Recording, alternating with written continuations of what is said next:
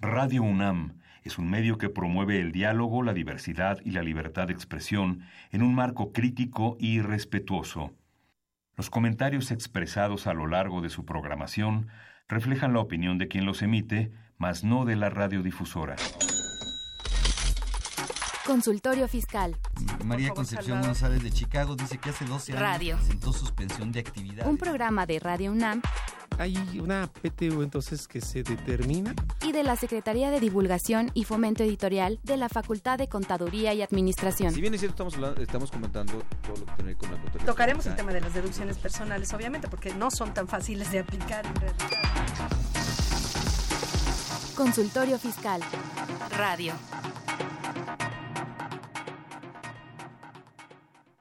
¿Qué tal? Muy buenas tardes. Sean todos ustedes bienvenidos a Consultorio Fiscal. Eh, mi nombre es Carlos Burgoa y bueno, pues el día de hoy tenemos un programa bastante interesante para todos ustedes. Y lo comento interesante por todos los aspectos, eh, por varios, incluso el primero de todos es porque tenemos a un invitado muy especial, a quien yo pues quisiera presentar con todo, todo, todo lo que él realiza. Yo sé que me faltaría tiempo, pero brevemente les he de comentar que nuestro invitado es el maestro Humberto Cruz Hernández. Él es licenciado en Contaduría por la Facultad de Contaduría y Administración de la UNAM. Es especialista en fiscal por la misma Facultad de Contaduría y Administración de la UNAM. Es maestro en Derecho fiscal y administrativo por el Centro Universitario de Estudios Jurídicos, asimismo es catedrático de nuestra Facultad de Contaduría y Administración, gerente senior del área de consultoría de impuestos corporativos en Ernest Young, es autor de diversos artículos fiscales para revistas especializadas, ya suena así como los comerciales de por salud lávate las manos y todo eso. Entonces, por favor, maestro Humberto, bienvenido. Eh, muchas gracias, doctor, por la invitación. Y bueno, ese es el primer punto por el cual es un programa muy especial. El segundo por el cual es un programa muy especial es porque tenemos el tema de los efectos de las sucesiones. De alguna forma también es algo que, que nos pega muy a todos. El tercer motivo por el cual es muy especial es porque ustedes nos pueden ver en Twitter, efectivamente. Si ustedes entran a arroba con su fiscal, sin duda aquí nos van a ver y pueden estar presentes, presenciando obviamente todo lo que estamos haciendo, los gestos que vamos a manejar y todo lo demás. Y sin duda el cuarto motivo, ya no sé en qué motivo voy, pero por el cual es muy importante es porque pese al tráfico y todo, de antemano pues les pedimos siempre paciencia a todos en la ciudad. Tenemos ya nuestro conductor principal que es Miguel No. Ángel Martínez Uc. No, gracias. ¿Qué tal amigos? ¿Cómo están ustedes? Muy buena tarde. Aquí llegando un poquito tarde. Les mando un saludo a nuestros amigos de lo que es el Banco de Sangre, de del Instituto Nacional de Pediatría, quien, pues bueno, nos dio una atención muy, muy especial para llegar a tiempo aquí al, al programa de radio. Si lo oyen jadeando es por las escaleras, y no por otra cosa, no por el banco de sangre. Sí. Así es, aquí estamos. Perfecto. Pues este, Miguelito, mira, pues tenemos un programa muy especial. Platicaba yo que aquí estamos con el Twitter, con su fiscal. Pero bueno, pues vamos a empezar a ubicar que nos pueden llamar, ¿no? Nos pueden llamar en vivo. Así es. Por favor, cualquier inquietud que tengan sobre este tema, que vamos a hablar, este, todo lo que son los efectos que, se dan para el, eh, fiscalmente cuando alguien fallece. Nos pueden llamar al teléfono 55 36 89 89 y nuestra alada que es el 01 800 50 52 688. Aquí estaremos atentos a sus a sus llamadas, a sus, a sus inquietudes. Pues bueno, este tenemos eh, nuestro promocional para todos aquellos amigos que también requieran alguna algunas inquietudes especiales que tengan sobre sus obligaciones fiscales. Eh, todo lo que es eh, la asesoría que nuestra Facultad de Control y Administración les otorga, les pone a ustedes en, el, en eh, vía telefónica que es el 5550 7998 y también si tienen ma- mayor interés sobre esto vamos a escuchar nuestras cápsulas respecto de esto. Consultorio Fiscal. Radio.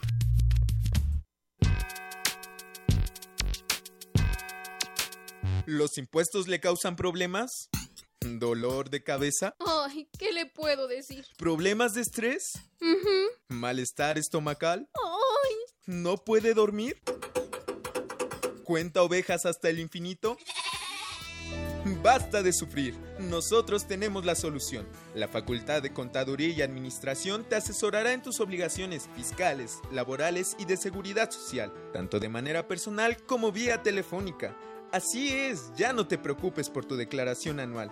El Departamento de Asesoría Fiscal Gratuita, que se encuentra en la División de Estudios de Posgrado, te ayudarán en lo que necesites. ¡Oh, qué bien! ¿Y qué tengo que hacer? Solo tienes que llamar al 5550 7998. Y no solo te atienden de manera personal o telefónica, también contamos con correo electrónico. Sí, escuchaste bien. Correo electrónico. Escribe a consultoriofiscal.fca.unam.mx.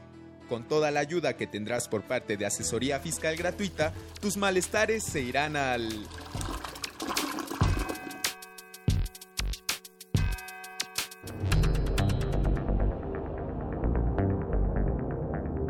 Info Fiscal. 10 de agosto, el Instituto Nacional de Estadística y Geografía INEGI informa el Índice Nacional de Precios al Consumidor que correspondió al mes de julio y que fue de 126.886 puntos. Esta cifra representa una variación de 0.38% respecto del índice correspondiente del mes de junio que fue de 126.408 puntos. 16 de agosto. La Secretaría de Hacienda y Crédito Público informa sobre los lineamientos generales para la prestación de los servicios de asistencia y defensa legal a que se refieren las leyes orgánicas de las sociedades nacionales de crédito y del organismo descentralizado que se identifican. El Servicio de Administración Tributaria SAT comunica mediante oficio el listado global definitivo de los contribuyentes en términos del artículo 69b, tercer párrafo del Código Fiscal de la Federación, que no aportaron argumentos y o pruebas para desvirtuar el motivo por el que se les notificó el oficio de presunción. 17 de agosto. En otro oficio, el SAT notifica a los contribuyentes a que se refiere el anexo 1 que se han ubicado en el supuesto previsto del artículo 69b, primer párrafo del Código Fiscal de la Federación. 18 de agosto, se dan a conocer los porcentajes y los montos del estímulo fiscal, así como las cuotas disminuidas del IEPS aplicables a los combustibles correspondientes al periodo comprendido del 19 al 25 de agosto se notifican los montos de los estímulos fiscales aplicables a la enajenación de combustibles en la región fronteriza con los Estados Unidos por el mismo periodo. INEGI, al tomar en cuenta el cierre o ampliación de sus fuentes de información o la desaparición o ampliación de marcas, modelos, presentaciones o modalidades, decidió encadenar productos y servicios del Índice Nacional de Precios al Consumidor correspondiente al mes de julio de 2017. En la página del SAT puede encontrar versiones anticipadas de la Resolución Miscelánea Fiscal 2017. Info Fiscal.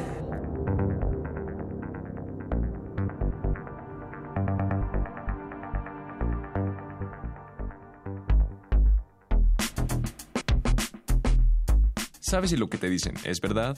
Entérate aquí, en Cuentas Claras.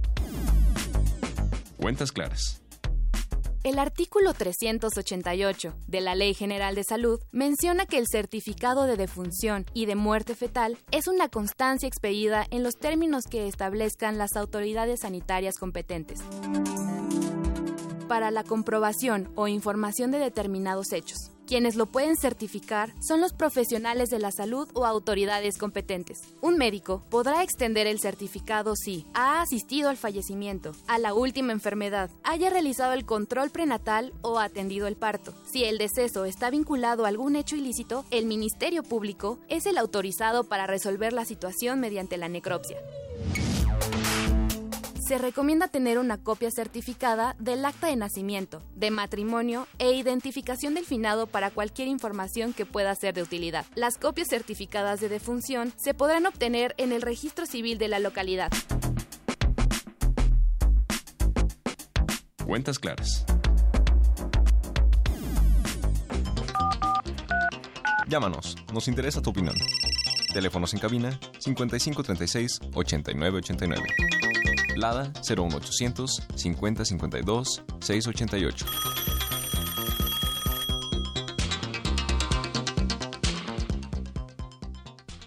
Bien, pues gracias por continuar con, nosotros. Vamos a entrar, si, si, si me lo permites, eh, hablar del tema, este tema tan, tan interesante, Humberto. Eh, ¿por dónde quieres que empecemos a platicar este asunto de cuando nos morimos? Sí, pues bueno, a mí me parece que sí es un tema pues eh, muy delicado, muy amplio y que bueno, todos debemos de tenerlo presente. Eh, y que desafortunadamente, pues bueno, no hay mucho conocimiento en, en, la gran mayoría de las personas respecto de las consecuencias tanto jurídicas y también eh, fiscales que pudieran tenerse cuando una persona fallece. Como, como, que, como que en lo cotidiano decimos, ya se murió, y si tiene problemas, pues quién sabe, ¿no? A veces, a veces la familia ni los conoce, los problemas fiscales que puede dejar un contribuyente, medularmente los empresarios, y se cree que ya se murió y ya se acaban los problemas, ya hasta ahí llegó la autoridad, básicamente, ¿no? Que las autoridades ya llegaron y lo que quedó ahí en este como más eh, hereditaria, pues ya a repartírsela, ¿no? Cuando no es así. El vivo al gozo y el muerto al pozo, ¿no? Así es. Creen que es hay gente que todavía cree que en el divorcio la separación por años es suficiente, ¿no? Pero bueno, no tiene formalidades. ¿Cuáles serían estas? Sí, por ejemplo, en el caso de la sucesión, pues eh, digamos que para efecto de ser un poquito más eh, eh, claros en el lenguaje con, con, con, la audiencia, pues podemos dividirlo en dos procesos, ¿no? El primero es cuando hay un testamento y el segundo es cuando la persona que falleció pues no lo tiene, ¿no? La parte difícil y luego la, y la otra es la complicada, ¿no? Complicada. difícil. Así es. Sí. Así es. Entonces, eh, en, en, en, en, este primer punto, cuando vamos a suponer que yo me muero, ¿qué tendría que hacer, Humberto? Sí, pues en principio es identificar si hubo algún testamento en donde a través del cual pues eh, la persona que falleció pues designó a ciertos eh, puede designar a ciertos herederos, digamos que son personas que reciben tanto derechos como obligaciones, o bien otro tipo de personas que se les llama legatarios, a los cuales pues básicamente se les asigna alguna parte de su patrimonio. Eh, ahora bien, ¿qué sucede? Como sabemos, básicamente lo que es esta parte del testamento es un acto personalísimo, es un acto que durante la vida de la persona que falleció, pues pudo haberlo modificado, es decir, pudo haber eh, cambiado de opinión eh, y también, eh, es decir, se dice que es revocable y también es libre. Uno de los aspectos relevantes es que actualmente pues ya no se requiere que se efectúe ante testigos. Hasta hace algunos años pues sí era necesario hacerlo de esta manera, sin embargo pues no faltaba a lo mejor la persona que que no era discreta, discreta respecto de, de lo que había designado como parte del testamento, ¿no? Y, y, y con mi registro federal de contribuyentes, mis obligaciones que me he ido presentando de declaraciones, mi anual, digo, depende en qué época del año me, me, partí, eh, qué régimen estaba yo. Con, con, eso qué pasa? Sí, por ejemplo, en este caso hay una, cuando la persona fallece, hay una persona que se le designa que se llama albacea, el cual pues tiene que hacer un inventario tanto de, de, la parte patrimonial y también identificar pues las obligaciones que tenía ante el Registro Federal de Contribuyentes. Es decir, tendría que estar identificando si percibía ingresos por salarios, por actividad empresarial y profesional, eh, servía unos servicios profesionales, si tenía inmuebles, si los otorgaba en uso goce temporal, si a lo mejor era quizás eh, accionista o socio de alguna sociedad y, y pues también saber eh, qué estatus tiene en ese en esa en esa sociedad porque es posible que probablemente tenga dividendos por recibir o incluso hasta tenga algún otro tipo de situación adicional de manera corporativa. Y, y, y si por ejemplo mi ya tengo mi testamento Incluso establecí puros legatarios, ¿no? En vez de herederos, puros legatarios. De hecho, yo creo que, digo, reserva de platicar el tema de testamentos, que es motivo de otro programa, para los que nos escuchan nada más saber, ¿no? Con testamento, sin testamento. Con testamento es lo testamentario, sin testamento es la legítima. Y bueno, ya se abre el juicio que tiene que abrirse, ya si un albacea referido por el propio finado o alguien que la ley vaya pues en su momento a perfilar con el requisito para que pueda fungir. Entonces tú dices, ya está aquí fallecido. Así, por ejemplo, ya ya está y, y, lo establecí, ¿no? Independientemente de las modalidades, todo eso. Pero la autoridad, pues yo no la mencioné en mi testamento. Digo, sí tengo un registro de contribuyentes, tengo unas obligaciones, tenía una actividad, ya fallecí, por ahí hay un artículo, creo yo, que luego se malentiende, que es el artículo 22 del Código Civil Federal, en donde dicen que la capacidad, donde habla de la capacidad jurídica, ¿no? Que esta se adquiere con el nacimiento y se pierde con la muerte. Eso realmente en función de capacidad jurídica, como no sé cómo, cómo entender eso, porque para efectos fiscales yo sigo vivo. Fiscalmente, nada, nada más cambié de domicilio fiscal, porque pues ahora estoy en el panteón en vez de, de, mi casa, pero yo sigo vivo, ¿no? O sea, todavía tengo un compromiso con la autoridad. Ahí la autoridad, ¿qué es lo que lo, lo, lo, que perseguiría, lo que buscaría. Sí, pues en este caso, mmm, digamos que el albacea eh, tendría que estar eh, presentando una declaración eh, por año, en donde básicamente tendría que estar identificando todos aquellos situaciones de cada uno de los capítulos del título cuarto de la ley del impuesto a la renta, respecto de las cuales la persona que falleció pues todavía sí seguiría recibiendo ingresos, uh -huh. por ejemplo en el caso de, de arrendamiento o quizás si eh, recibió ingresos por, por dividendos, eh, si tiene ingresos por dividendos pendientes de, de, de recibir, o quizás eh, a lo mejor parte del salario que percibía pues todavía no, no, no se cobró a, claro. a, al momento en que falleció. Entonces, pues en este caso la albacea tiene que estar presentando esa declaración anual.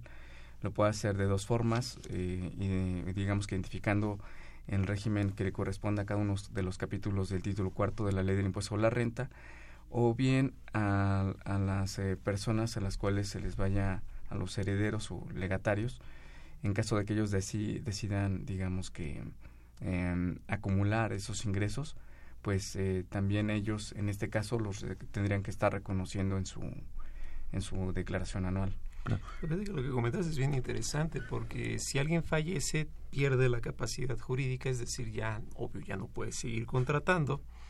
Eh, no obstante, pues deja una masa hereditaria y esta masa hereditaria es la que es representada por el albacea, es decir, el albacea no, no representa al finado, pues ya falleció, sino más bien a la actividad. Ahí es donde yo creo que retoma importancia.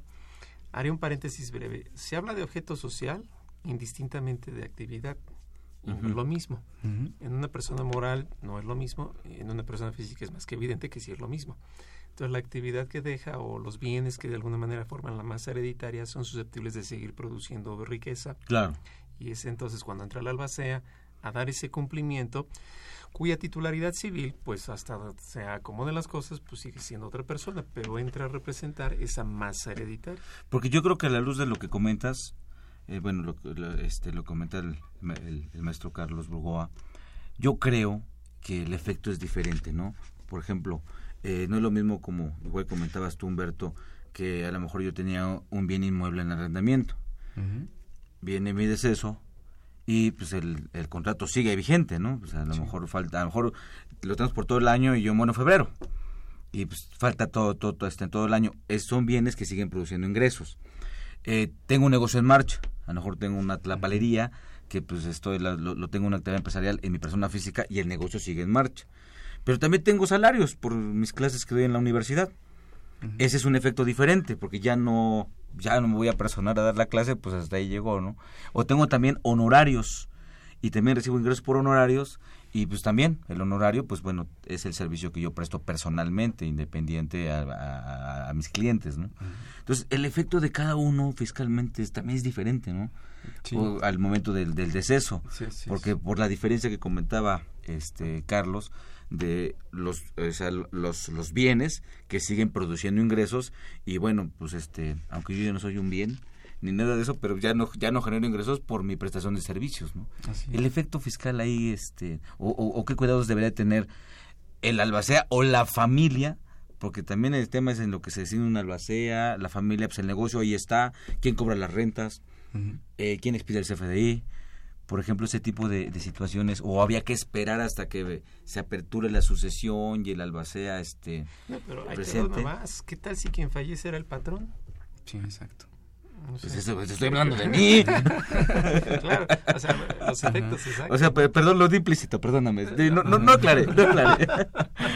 Sí, así es. Sí, en este caso digamos que la albacea tendrá que estar dando de alta en el RFC lo que es la apertura de la sucesión. Incluso la albacea es quien estaría emitiendo los comprobantes fiscales y, digitales por y, internet. Pero en ese lapso, Humberto, en donde, haz de cuenta, yo fallezco en febrero uh -huh. y a lo mejor eh, en lo que pues viene todo eso del, del un periodo en, en, eh, de- del momento del, de- del deceso al momento en que se apertura la asociación y se designa la albacea. A veces pasa medio año, un año. Sí. En, en- en- en- en ese lapso fiscalmente, ¿qué pasa con mis, con mis declaraciones, con mis ingresos? ¿Qué pasaría ahí? ¿Qué tendría que hacer alguien?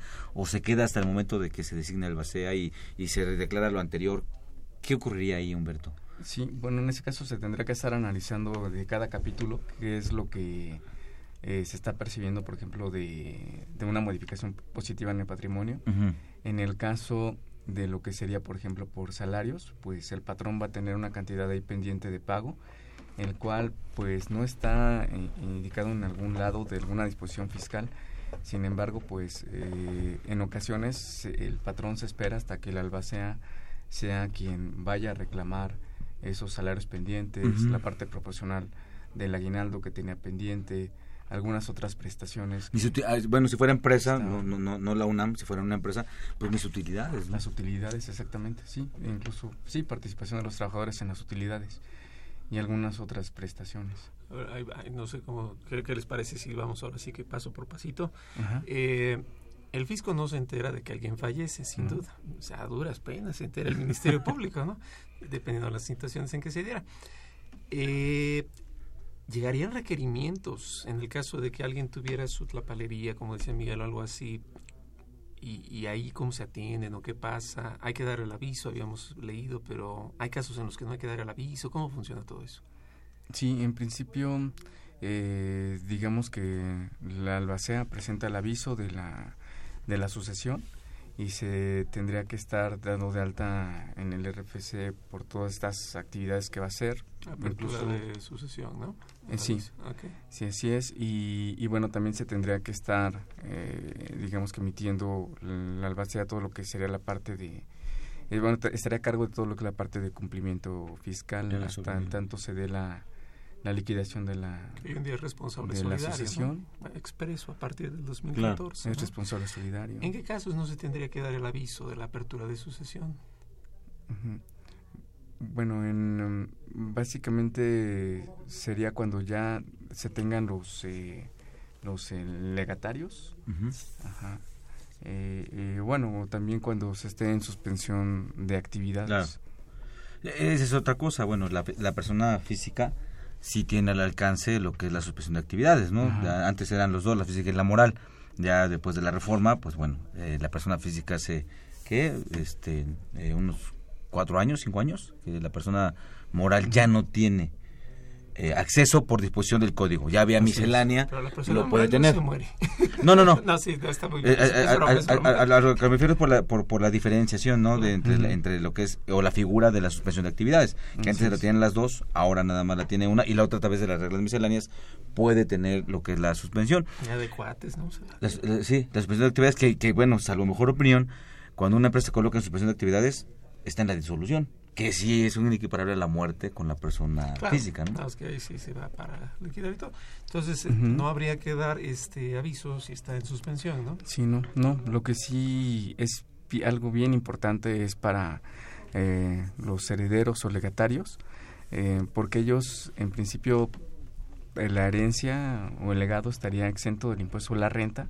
Sin embargo, tienen que informarlo a través de su declaración anual. Ya. Y en este caso, por ejemplo, si, el, eh, si ellos no están inscritos en el RFC, pero sus, eh, el legado o la herencia que van a recibir es superior a 500 mil pesos, entonces sí tendrían que solicitar la inscripción en el RFC y presentar eh, lo que sería su declaración anual informando que están recibiendo esta, esta herencia o herencia. legado. Si se dan de alta, porque ese artículo del reglamento es muy raro. Ujú. Eh, Eso, ¿Bajo qué régimen me, me doy de alta? ¿No? Sí, no, no hay. Pues, no. eh, al- digo, a lo mejor si es, estamos hablando de un inmueble, Ujú. que rebasa ese monto, el, el, el inmueble y lo recibo, pues que será por adquisición de bienes. Ujú. Nada más que es un ingreso que no paga impuestos en términos de la, de, de este, del artículo 93 de la ley impuesto sobre la renta, ¿no? Así es. Tendría yo que, que, que, que- que manifestarlo. Este, esto ya sería el, por la parte de los herederos o legatarios, ¿no? Así es. Cuando ya venga la, la, la partición de la sucesión, cuando ya se designe la masa hereditaria, se le coloca a cada uno de ellos. y, y, y- y si, por ejemplo, durante el periodo de sucesión se pagó algún impuesto, ese impuesto ya es definitivo, alguien lo puede acreditar, se puede usar, o, ya, quedó como definitivo del, del de Cuyos, ¿no? Del, del, muertito. Sí, ese impuesto se considera definitivo y, bueno, se tendría efectos en lo que será la masa hereditaria. Es decir, entonces el aviso de suspensión es tendiente a cancelar el RFC del finado, es decir, para que pues ya se acabe la historia. Un poquito paralelo, si el, si el fallecido pues es patrón para efectos del IMSS, ¿cómo se le da de baja con el registro patronal? Ahí cómo sería, se le, se le avisa o qué sucede. Sí, bueno, en este caso sí hay que presentar, digamos que los avisos al al Instituto Mexicano del Seguro Social, en los términos del artículo 251, fracción décimo primera, y, básicamente es para que eh, se decida si es que hay alguna sustitución patronal en su caso, o, de plano si se va a continuar o no con... Sí, porque puede ser que, esté en el ejemplo que comentaba, está una, una tlapalería y a lo mejor hay una persona que, que elabora, que trabaja allá y entonces se apertura la asociación y ya cuando se, se viene la, la partición, mejor la, la tapalería se le asigna a alguien, algún heredero, y la persona que está trabajando pues sigue laborando ahí. Nada más que como tú bien decías, el, el finado es patrón, pues ¿qué pasaría, no? Para darle de baja en su registro, ¿no? Sí, pues es una facultad, ¿no? del seguro poder darlo de baja, independiente de que haya una sustitución, ¿no? Vamos, que, que son dos líneas paralelas, ¿no? Una cosa es que el patrón se va y otra cosa es que el trabajador pasa de una fila a otra. Y, y, y, Humberto, este, independientemente de la parte técnica, que es, este, pues bueno, lo que la ley dice que debe de ser, ¿no? En tu experiencia profesional, ¿con qué, qué problemas has visto cuando alguna persona física fallece? ¿Y qué problemáticas se dan ya en el ser? Sí, por ejemplo... En lo que salen todas las mujeres, ¿no? ah, esa parte no, no, no. Sí, no, pues sí, hay, varios temas, digamos que muy, muy interesantes. Eh, en muchas ocasiones, eh, pues bueno, en este tema, cuando, cuando fallece una persona, pues la familia se deja llevar por la parte emocional. Por ejemplo, decían... Eh, la persona que falleció, oye, yo a ti, hijo, te voy a dejar este inmueble a ti te voy a dejar tal negocio, pero resulta que nunca se acercó con un notario para hacer un testamento. Entonces, eh, pues eh, lo que llega a suceder es que básicamente las personas llegan con el notario cuando inician todo el proceso de la sucesión y dicen, no, es que mi papá, mi mamá me dijo que este inmueble era para mí, o a lo mejor en los últimos años de vida de, de la persona que fallece hubo alguien de la familia que estuvo muy cercano entonces esa persona que a lo mejor eh, pues eh, veló eh, por estar cuidando a, la persona que falleció durante varios años antes de que falleciera, pues cree que por ese hecho pues, tiene derechos del inmueble, de lo que será la casa. En algunos otros casos hay personas que que pues algunos de los hijos que construyen en, el inmueble que es propiedad de la persona que falleció uh. Pues, muy común, ¿eh? Muy común también ese, ese, ese tema. Y bueno, eh, vamos a seguir hablando de este tema, de los efectos fiscales del deceso. Vamos a ir a una pausa y continuamos. Gracias por estar con nosotros. Llámanos, nos interesa tu opinión. Teléfonos en cabina 5536 8989. Lada 01800 5052 688.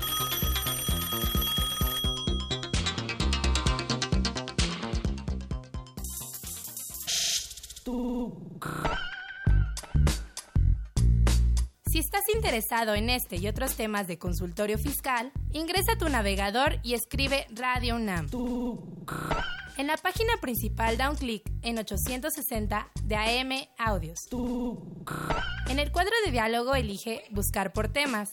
Encuentras el título Fisco, seleccionala y aparece en Consultoría Fiscal Universitaria. Ahí podrás acceder a nuestro contenido con el botón de reproducción. Si prefieres, síguenos por Twitter también puedes bajar el programa y escucharlo cuando quieras en tu iPad, tablet o celular.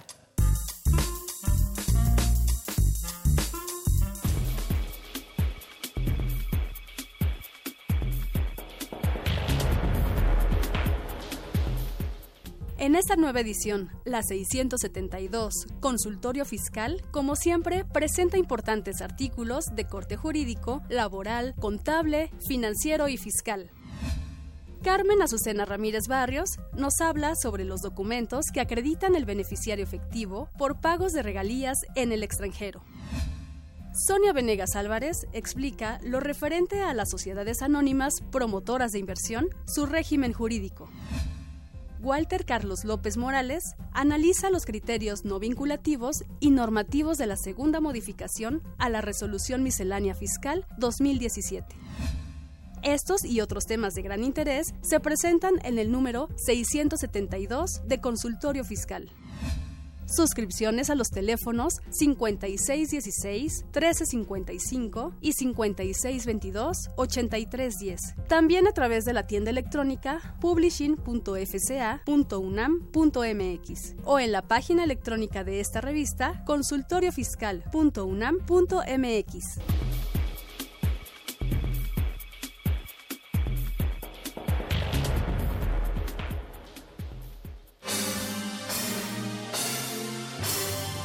Impuesto en la historia. El antecedente inmediato del registro civil fue la ley orgánica del mismo, decretada por Ignacio Comonfort en 1857. Los actos del Estado civil que demarcaban eran nacimiento, matrimonio, adopción, arrogación, sacerdocio y muerte. En el capítulo sexto, artículo 82 de los fallecimientos, determinaba que ninguna inhumación se hará sin autorización del oficial del Estado civil, quien para darla deberá cerciorarse por sí mismo de la realidad de la muerte y de la identidad de la persona.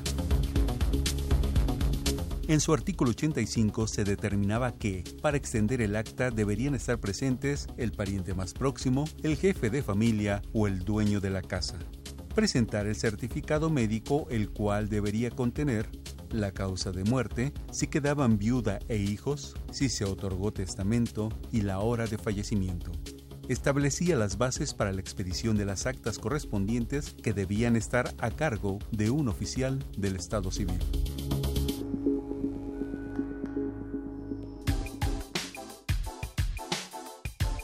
Impuesto en la historia.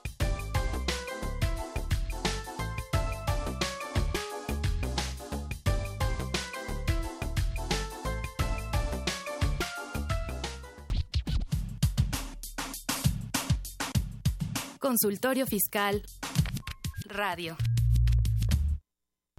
Bien amigos, continuamos aquí para seguir hablando de ese tema que es los efectos fiscales del deceso con nuestro invitado, el contador Humberto Cruz Hernández. Y bueno, les recuerdo nuestra dirección del Twitter que es arroba con su fiscal. Aquí, pues bueno, les mandamos un, saludo. Y, bueno, continuando con esto, Humberto, con tu ejemplo que nos dabas. Sí, sí, por ejemplo, bueno, comentábamos que es eh, bien común que cuando se comienza a distribuir la masa hereditaria, pues eh, para efectos fiscales, incluso fiscales corporativos, pues de pronto dentro de esa masa eh, de esa masa hereditaria, pues se encuentren acciones. Claro. Entonces, ¿qué sucede? Resulta que al momento en el que se hace la distribución, pues todos creemos que por recibir una acción, pues yo o una parte social, pues eso me, me, parece que en principio pareciera que voy a tener acceso a ciertas utilidades que tenga esa sociedad.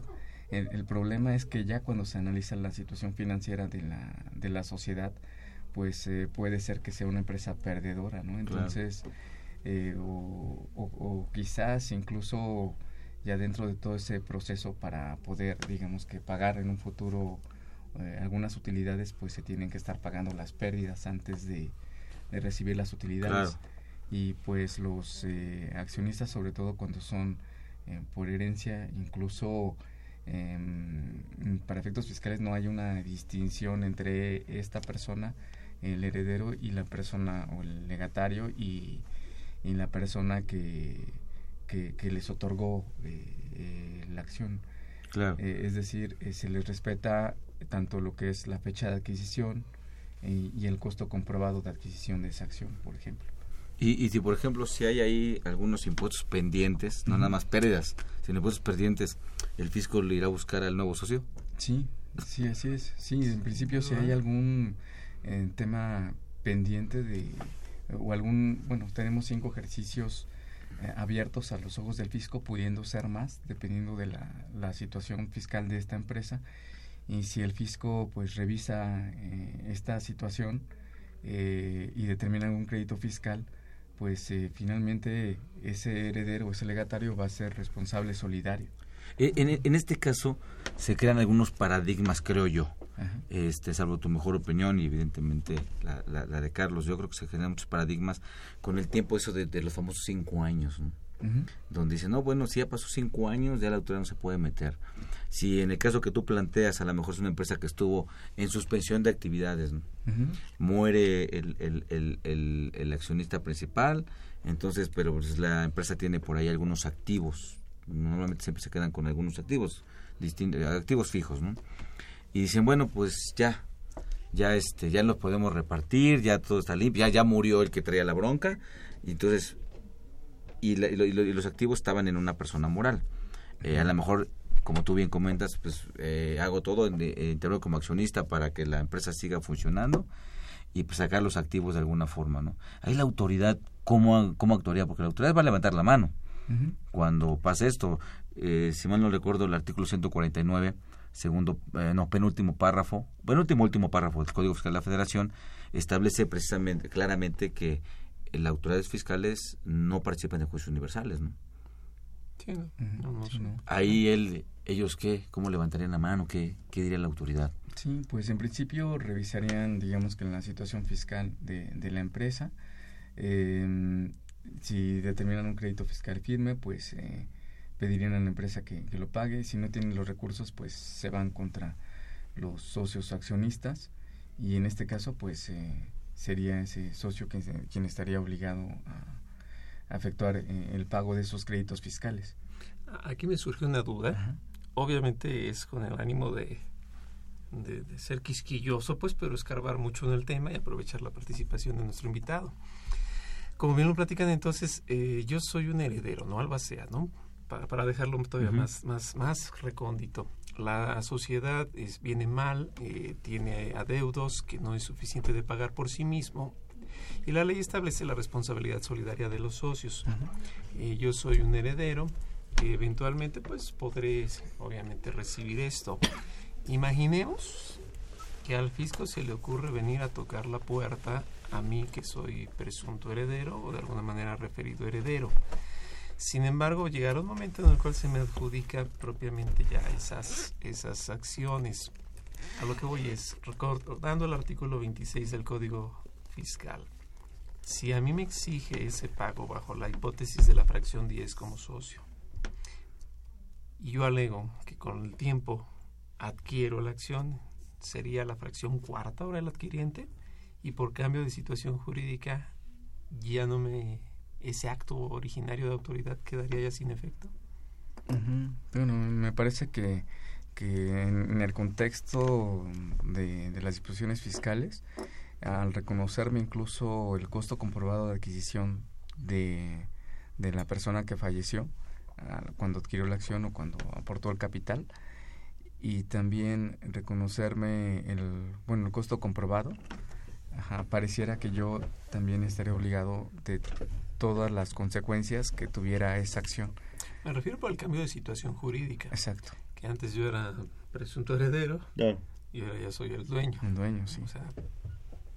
al, al, al, final del día, bueno, no olvidemos que este tendría yo también un, la facultad para poder revisar y a lo mejor porque una herencia, aunque esté marcado como o sea, yo tenga derecho como heredero o tenga derecho, este, eh, una posición de legatario nombrado en el testamento, pues yo puedo decir no quiero nada. Entonces, esa sería oportunidad de que, más bien, sería ¿no? o, sea, no estoy obligado a recibirlo, a lo mejor, a lo mejor, este, no sé, me, dejan algo que, pues, para mí va a ser muy costoso su mantenimiento o sostenerlo, o incluso adjudicarlo, ¿no? Caso de un inmueble. Oye, pues sí está bien, pero yo no tengo para pagar ni siquiera los impuestos que se van a causar por ese, ese, inmueble tan tan fantástico que me están dejando, pero pues no me alcanza, no no tengo el recurso ni mucho menos mantenerlo, ¿no? Porque finalmente no sé, por alguna razón que yo veo, en este caso, si yo visualizo eso con un bien inmueble, creo que también bueno, como recomendación a nuestros amigos radio escuchas, pues igual decirles, pues, pues valora una empresa, una más, ay, me dejó acciones de la empresa, ya voy a ser millonario, no, espérate, a lo mejor vas a perder patrimonio cuando cuando caigas en la posición que cometas, ¿no, Carlos? Sí, de hecho, como tú bien dices, tendría que hacerse el análisis para saber si se repudia la herencia o no. Claro, porque no me ayudes, compadre. ¿no? someter al capital o a la, al patrimonio algo que va bien Así como dicen, ¿no? Que le dicen a mi compadre, le dejo todo esto, el compadre mismo, o sea, siempre cuando se case con la comadre, ¿no? no, mejor toma tu Sí, de hecho, para esta parte, generalmente lo que, lo que se recomienda es que se haga una práctica en donde se abran los ejercicios que estén abiertos. A, primero, identificar cuáles ejercicios están abiertos para la revisión del SAT y, y, después identificar eh, qué tantas contingencias o posturas fiscales se tomaron en, en esos ejercicios y, y, con eso pues identificar cuál sería el potencial, por ejemplo, crédito fiscal, ¿no?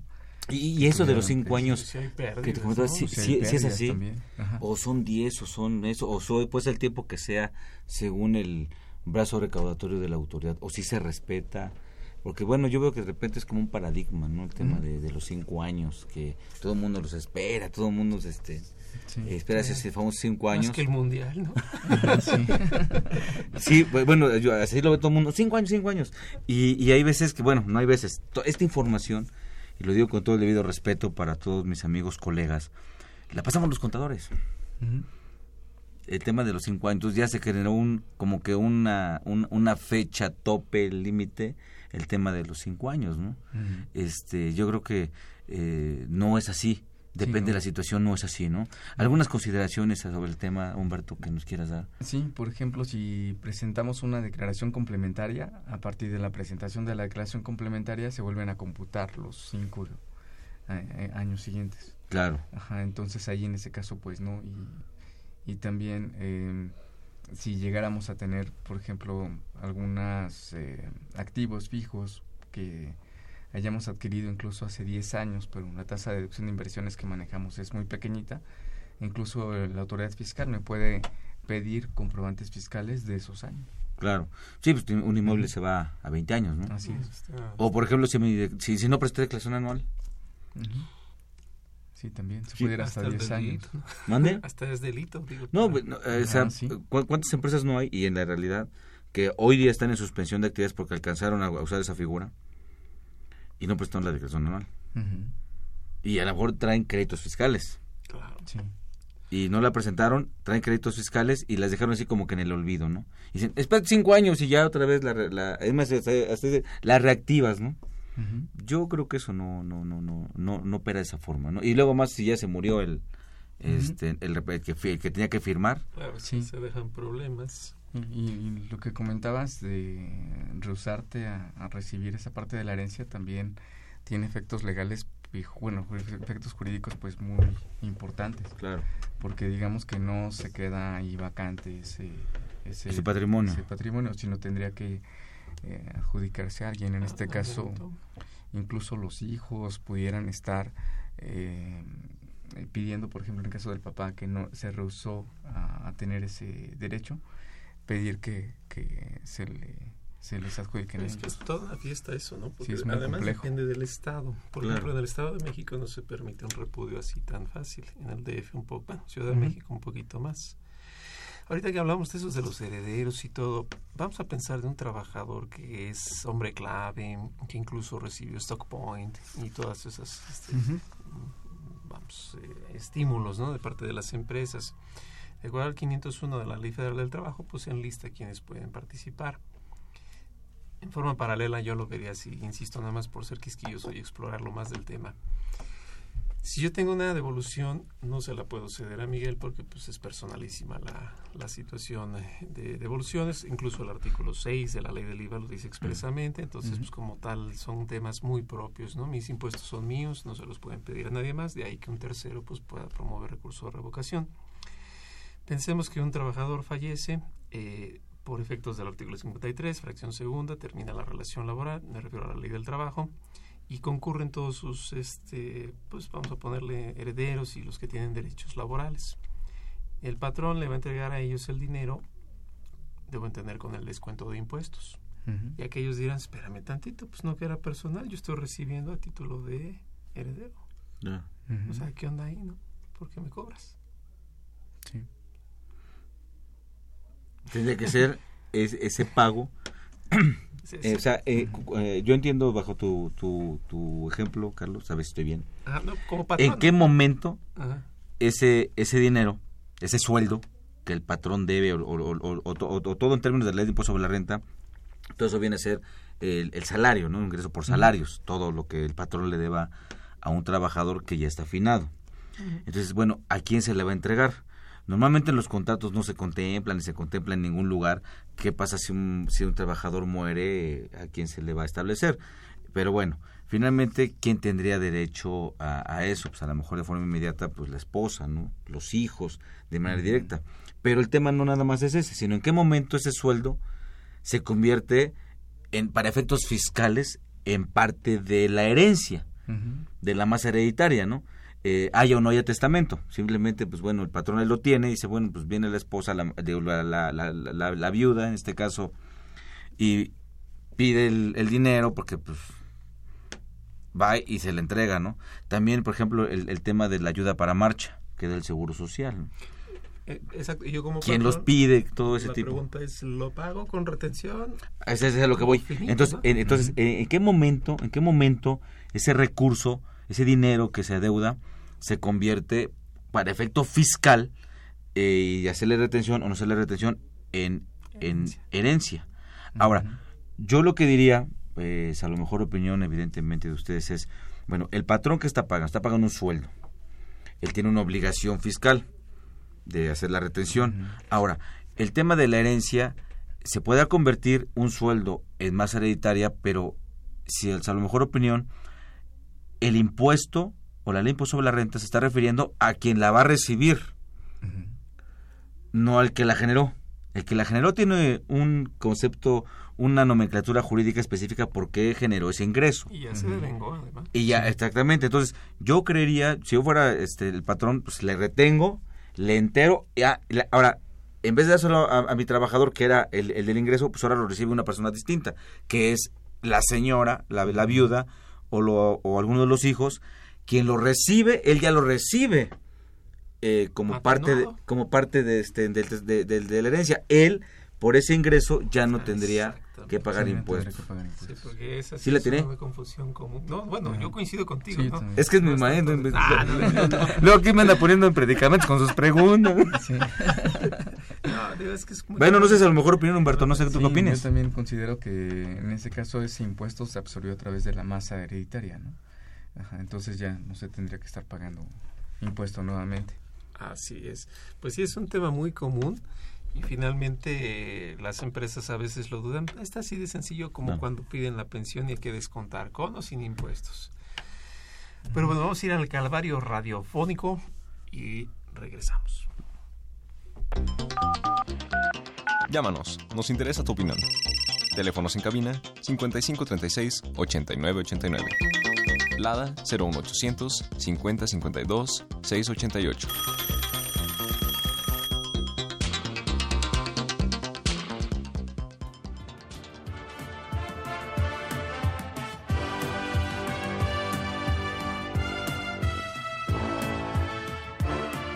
Tiempos prehistóricos, con Tad y Billy tienen la siguiente charla. Conta, mi compañero Truco acaba de morir. Oh, mi más sentido pésame, Billy. ¿Cómo fue?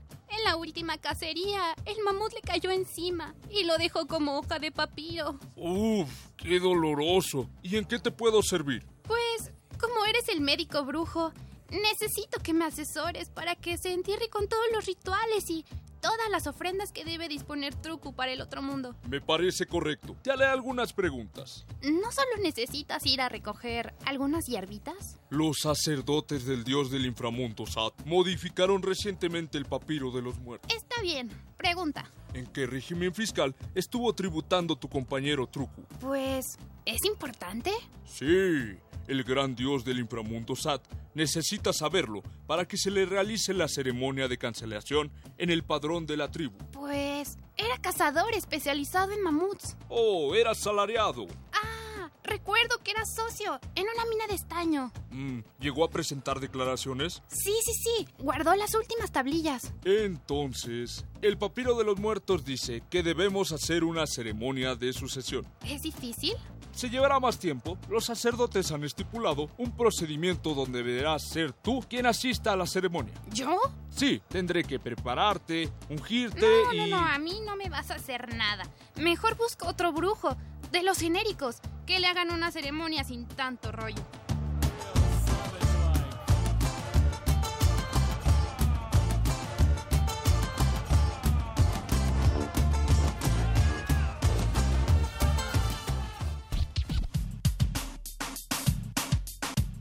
Consultorio Fiscal Radio.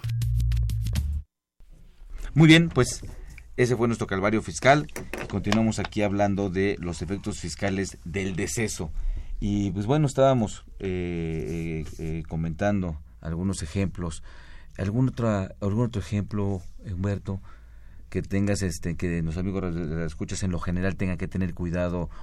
Pre- eh, bueno, ya cuando te mueres, pues ya que, sino de manera pre- Sí. preventiva, porque bueno, eh, acuérdate que hay accidentes, hay este eh, problemas este, de enfermedades, híjole, hay muchas, hay muchas posibilidades de que decimos coloquialmente de manera a veces este es que este salgo de casa y no se regrese no y bueno a veces es medio dramático eso no pero puede pasar digo es, un, es un hecho. Siendo objetivos y fríos pues eso puede pasar y nada más no entonces como que como qué tan preventivo pudiera ser yo en materia de mis obligaciones fiscales previendo el tema de, de que puedo morir Sí, pues eh, yo creo que mm, el número uno es eh, tener bien identificado a quién le quiero otorgar ciertas, eh, ciertos bienes, cierto patrimonio. Eh, cuando se va ante el notario, pues básicamente es ser pues eh, honesto para incluso identificar si es que hay hijos fuera del matrimonio, si es que a lo mejor se tiene la obligación de pagar alguna pensión alimenticia y que probablemente la familia no sabe que, que se está pagando.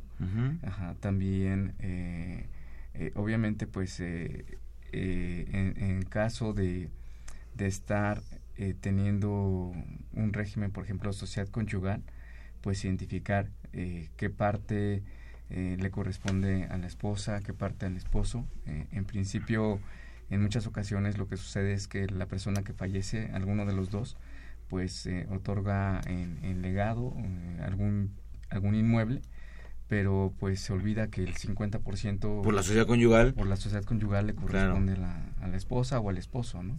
Y, y pues también se tiene que tener como bien identificado eh, si esos esa adquisición fue eh, ya con- como fruto del, de- del matrimonio eh, o bien si a lo mejor fue con motivo de alguna herencia o quizás de algún premio porque por ejemplo los eh, bienes adquiridos con motivo de, de alguna herencia o algún premio pues están Claro. fuera de están excluidos de Sí, hay parte. algunos que se considerarán y otros que no se consideran para efectos de la sociedad conyugal, ¿no? Sí. Que es algo bien importante que cuando cuando se casan, pues van ante el juez cívico y se y nada más preguntan por bienes separados o mancomunados, ¿no? Y por default, si son este mancomunados, 50-50. No, pero lo peor, si son separados los bienes, voltea a ver, ya no me quieres, ¿no? O algo así, ¿no?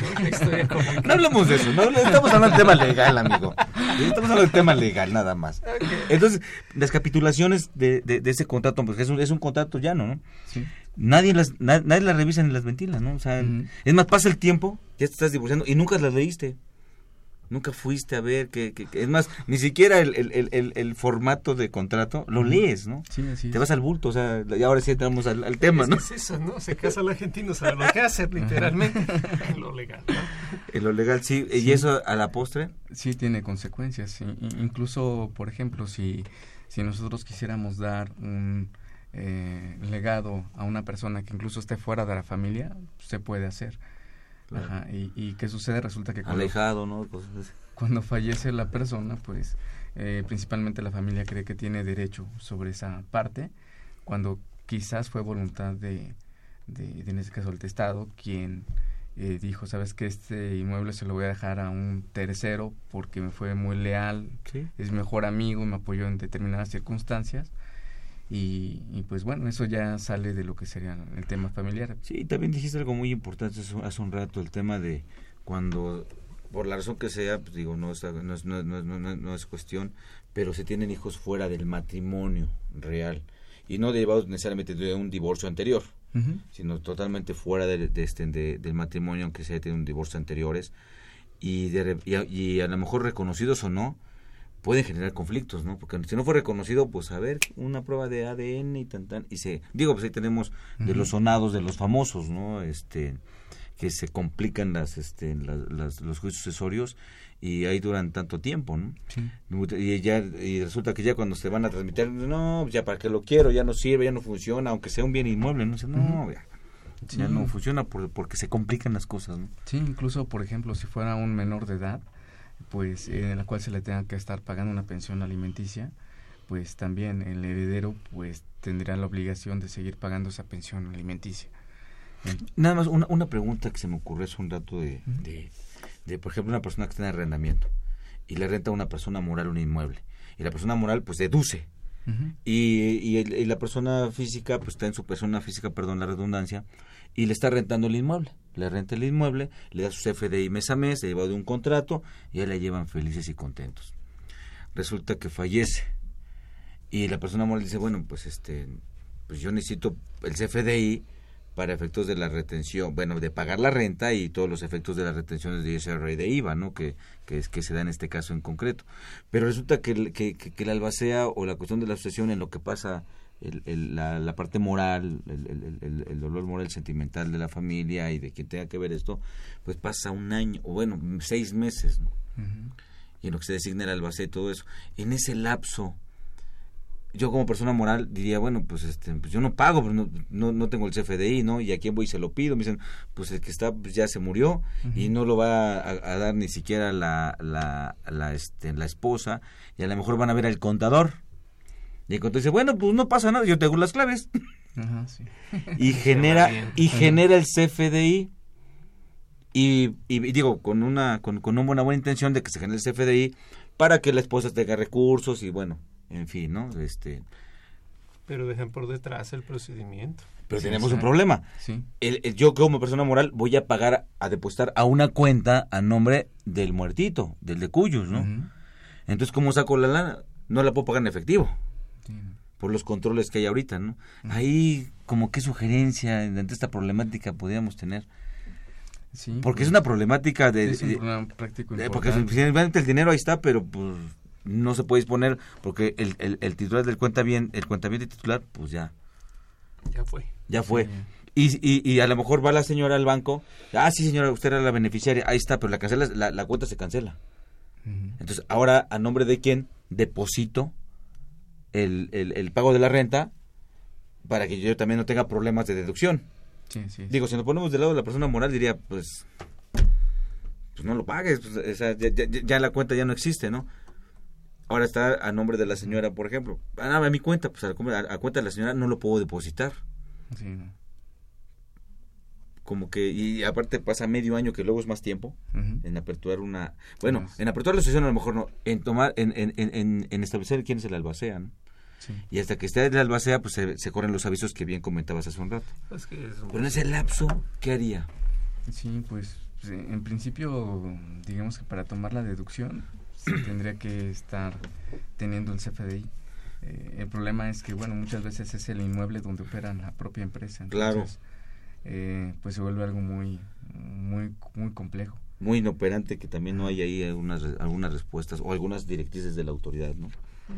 Pues bien, pues Humberto, ya ves que el tiempo acá nos, nos apremia. ¿Algún comentario final que quieras hacerle a nuestros amigos Radio Escuchas? Pues yo creo que solamente que sean eh, muy cuidadosos, que que prevengamos eh, lo que nosotros eh, queremos, eh, a quién queremos asignar ese patrimonio.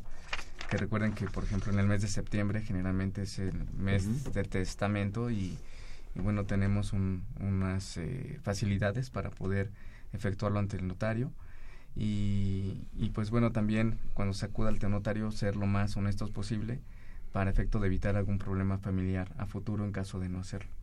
Y bueno, si ya tenemos el caso de, en donde no se dejó algún testamento, pues bueno, dar eh, todo el procedimiento posible, porque incluso en, en algunos casos, se, si nosotros no tenemos el debido cuidado, sería la asistencia pública quien se quedaría con esos bienes. es decir, no se quedan vacantes, sino que sería la asistencia pública. Muy bien. Pues Humberto, muchas gracias en nombre de nuestra facultad. Te agradezco mucho tu apoyo, como siempre. Y pues bueno, Carlos. pues, ah, nuevamente gracias a nuestro invitado que estuvo hoy con nosotros. Sí, gracias. Pues, esperemos pronto que esté por acá ¿no? otra vez. Claro. Y amigos, los escuchas también a ustedes les, les agradezco. Los invitados a, este, les invitamos a que nos sintonicen en este programa la siguiente semana para seguir platicando del tema, eh, ya en particular desde el punto de vista totalmente legal, este, civil, es el de testamentos Agradecemos nuevamente a nuestro invitado por acompañarnos. Esta fue una producción de Radio UNAM. En los controles eh, Socorro Montes, en la producción por parte de la Secretaría de Divulgación y Fomento Editorial de la Facultad de Control y Administración, Nezahualcóyotl Jara, Juan Flanders, Alma Villegas, Tania Linares, Miriam Alejandra Jiménez, Edgar López y Diana Flores. La Facultad de Control y Administración agradece a los conductores invitados de este programa quienes participan de forma honoraria. La opinión expresada por ellos durante la transmisión del mismo refleja únicamente su postura personal y no precisamente la de la institución. Amigos, tengan muy buena tarde. Yo soy Miguel Ángel Martínez Sub. Me despido de ustedes. Estaremos pendientes hasta la próxima. Consultorio Fiscal. Un programa de Radio UNAM y de la Secretaría de Divulgación y Fomento Editorial de la Facultad de Contaduría y Administración. Consultorio Fiscal Radio.